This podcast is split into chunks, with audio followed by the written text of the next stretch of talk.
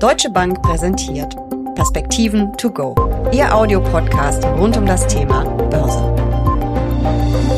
Täglich trudeln Quartalszahlen ein. Auch die Hauptversammlungssaison hat begonnen. Es gibt jede Menge Daten und Fakten aus den europäischen Unternehmen.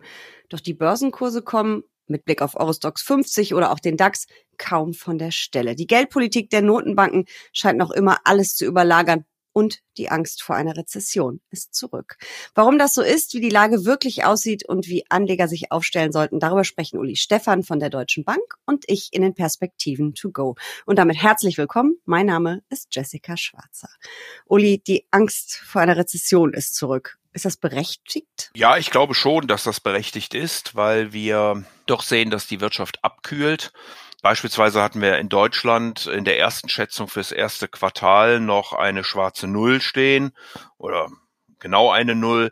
Mittlerweile haben wir aber auch die Produktionszahlen, Export, Einzelhandel, Auftragseingänge. Die waren für den März alle schlechter als erwartet worden war. Und insofern ist damit zu rechnen, dass hier das Wachstum nach unten korrigiert wird und wir dann eine technische Rezession über den Winter haben. Die entscheidende Frage ist natürlich, wie geht's nach vorne? Hier würde man dann eher auf die Stimmungsindikatoren der Wirtschaft gucken. Die sind vor allen Dingen im verarbeitenden Gewerbe schlecht. Das gilt übrigens weltweit, also auch für die USA oder für China beispielsweise. Die Auftragseingänge in Deutschland sind deutlich zurückgekommen. Also es scheint doch so zu sein, dass die Geldpolitik unter anderem äh, hier wirkt, dass die Finanzierungskonditionen strenger geworden sind und dass das passiert, was ja auch intendiert ist über die Geldpolitik, nämlich dass die gesamtwirtschaftliche Nachfrage nachlässt. Aber so richtig ablesen in den Inflationszahlen können wir das noch nicht, oder? Die Inflationszahlen äh, scheinen in den USA zumindest den Höhepunkt überschritten zu haben. Sie gehen leicht zurück. Das gilt auch für die Kernrate der Inflation, aber sie sind immer noch natürlich auf einem viel zu hohen Stand. In Europa sehen wir, dass die, ja, dass die große Inflationszahl, wo alles äh, gemessen wird, im Warenkorb auch zurückgeht. Da würde man Headline Inflation draus machen. Deswegen hatte ich gerade etwas mhm. gezögert, wie man das am besten ins Deutsche übersetzt.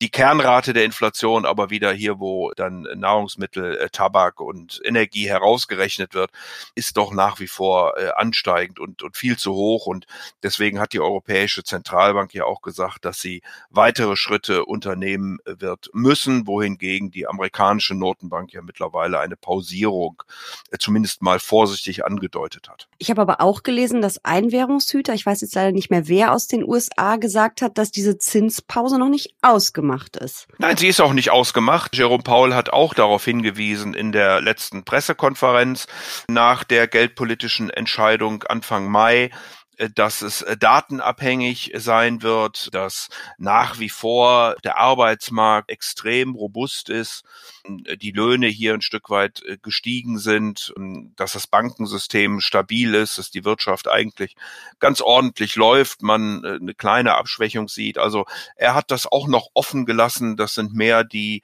Analysten, die äh, jetzt davon ausgehen, dass die Fed so langsam zu einem Ende kommt und nach diesem starken Zinsanstieg äh, zuerst mal die Geldpolitik wirken lässt, bevor sie denn dann weitere Schritte in welche Richtung auch immer unternehmen wird. Bevor wir uns gleich mal anschauen, äh, wie die Unternehmen gerade dastehen, noch eine Frage zu den USA. Welche Rolle spielt denn der Streik um die Schuldenobergrenze in den USA für die Märkte und worum geht es dabei überhaupt genau? Naja, wir haben neben der sich abschwächenden Konjunktur, wo die Gefahr zumindest einer Rezession deutlich gestiegen ist, ich glaube, das gilt auch für beide Seiten des Atlantiks, haben wir vor allen Dingen in den USA natürlich das Thema um Gewerbeimmobilien, um Regionalbanken, was ja nach wie vor schwebt und, du sprichst es gerade ein, äh, das wahrscheinlich noch größere Thema der Schuldenobergrenze.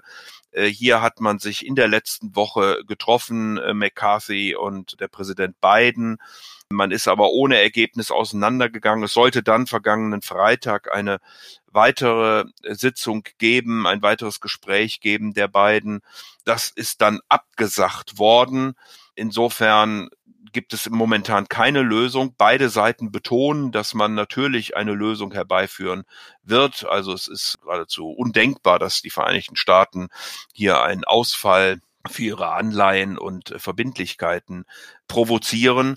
Das ist der größte, mit Abstand der größte, der liquideste Kapitalmarkt der Welt. Viele Finanzinstrumente werden auf oder in Relation zu äh, amerikanischen Staatspapieren gerechnet. Also insofern wäre das schon eine Erschütterung äh, des Marktes, wenn hier keine Einigung erzielen, man erzielen sollte. Aber die Zeit wird langsam eng. Mhm. Denn US Treasury, also Janet Yellen, äh, Finanzministerin, hatte gesagt, dass man wohl Anfang Juni dann endgültig äh, keine Ausgaben mehr tätigen äh, kann. Die Schuldenobergrenze ist ja schon Anfang des Jahres erreicht worden.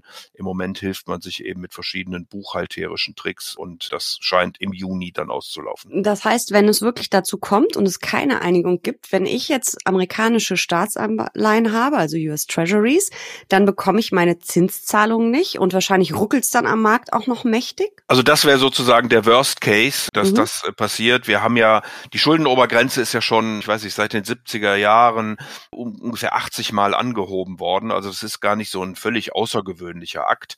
Nur Wir haben da auch schon mehrfach drüber geredet, diese Haushaltsstreitereien, Schuldenobergrenze, das kommt ja fast jährlich, oder? Ja, zumindest kommt es immer, immer wieder und immer wieder gibt es äh, Streitereien. Die Parteien stehen sich natürlich zunehmend unversöhnlicher äh, gegenüber und deswegen werden diese äh, Diskussionen etwas unappetitlicher. Aber äh, wie gesagt, beide Seiten haben gesagt, dass man sich einigen will. Und äh, davon gehe ich heute auch aus, weil ein, ein wirklicher Zahlungsausfall, das wäre schon äh, ja eine echte Nachricht.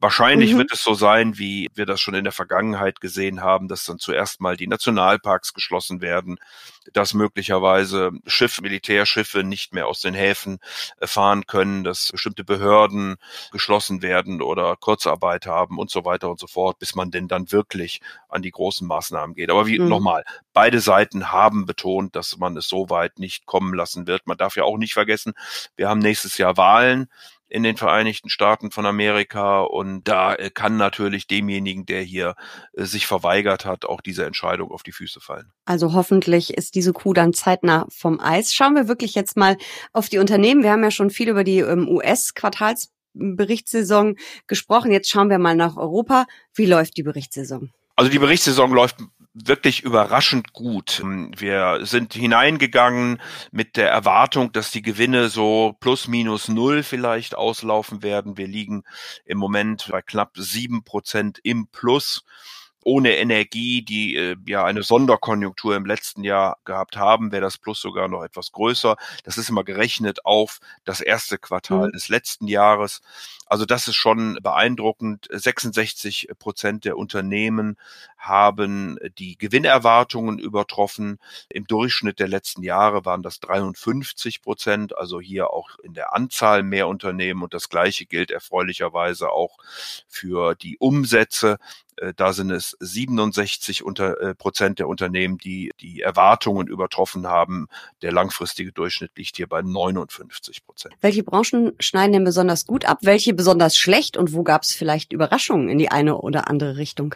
Da muss man sicherlich sehr genau hingucken, auf welche Zahlen man sozusagen geht. Also wenn man jetzt einfach den Jahresvergleich nimmt, dann sind es die Finanzen, die Technologiewerte und die Versorger, die hier besonders hohe Pluszeichen haben. Die Finanzen mit plus 51 Prozent gegen das erste Quartal 2022. Die Technologiewerte 30 Prozent, die Versorger immer noch 13 Prozent. Also das sind die, die gegenüber Vorjahr. Auf der anderen Seite, auf der schlechteren Seite sind es dann Grundstoffe, zyklischer Konsum und die Immobilien.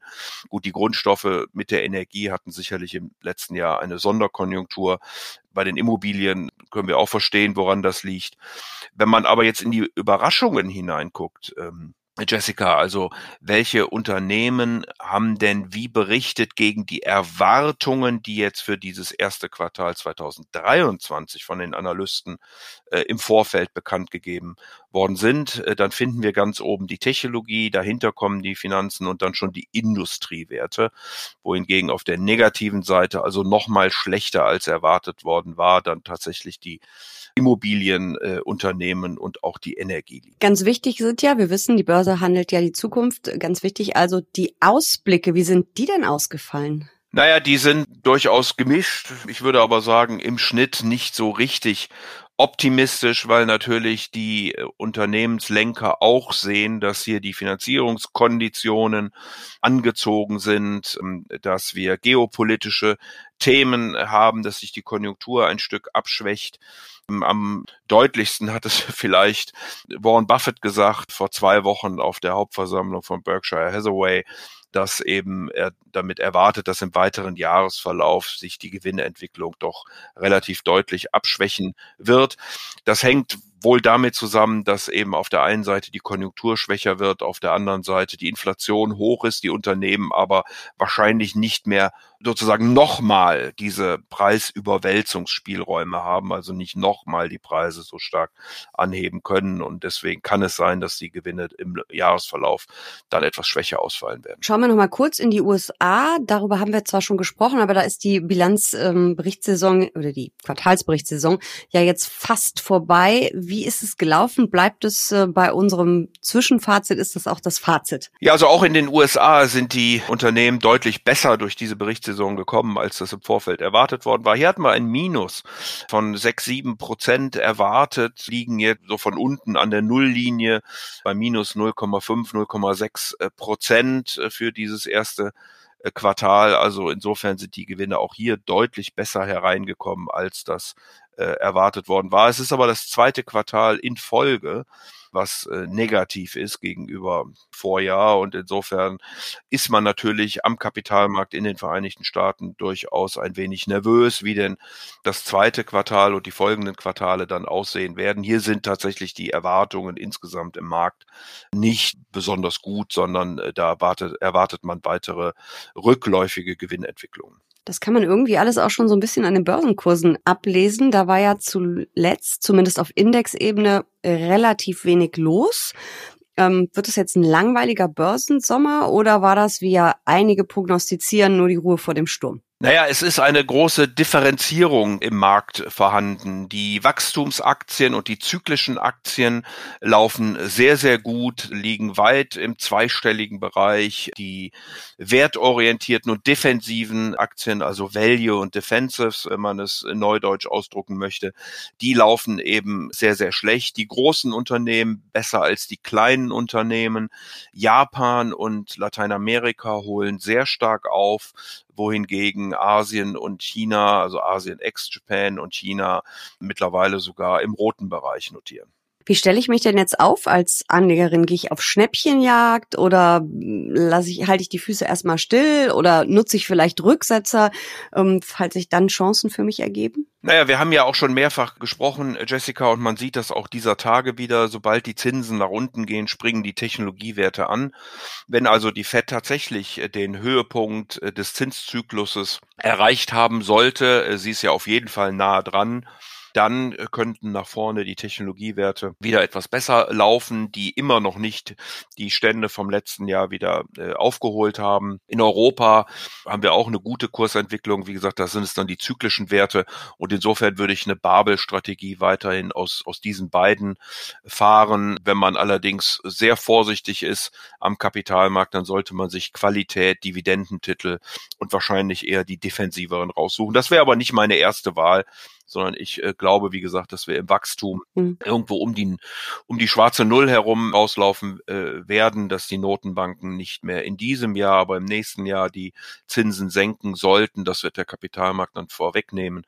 Und insofern, wie gesagt, würde ich die Zyklika in Europa und die Technologiewerte in den USA präferieren. Das klingt eigentlich nach einem relativ entspannten, vielleicht sogar ziemlich guten Börsensommer, oder? Beim Börsensommer bin ich mir noch nicht so sicher, Jessica. Aber beim Börsenherbst vielleicht. Denn wir haben ja jetzt zuerst mal eine relativ nachrichtenlose Zeit aus den Unternehmen heraus. Wir haben aber, wie wir das am Anfang besprochen haben, äh, natürlich einige Problemherde, die äh, jederzeit auch mal zu einer Korrektur führen könnten. Glaube nicht, dass sie systemisch sind und sowas wie eine Corona-Krise oder eine große Finanzkrise hinter sich herziehen. Aber wir haben eben die Debt Ceiling-Diskussion weiterhin. Wir haben weiterhin die Diskussion um äh, Gewerbe, Immobilien und so weiter in den Vereinigten Staaten. Wir haben den Streit zwischen China und den USA, der Ukraine-Krieg, der weitergeht. Also insofern sind da genug Themen, die zu in Anführungsstrichen Unfallen äh, auch an den Kapitalmärkten führen können. Und deswegen glaube ich, dass wir jetzt über den Sommer äh, bestenfalls seitwärts laufen, aber wie gesagt, eine Korrektur da jederzeit möglich ist. Gut, aber uns gehen auf jeden Fall schon mal die Themen nicht aus. Das ist ja schon mal eine gute Nachricht. Und ansonsten, ich hoffe auf einen entspannten Börsensommer. Danke für diese Perspektiven to go. Sehr gerne, Jessica.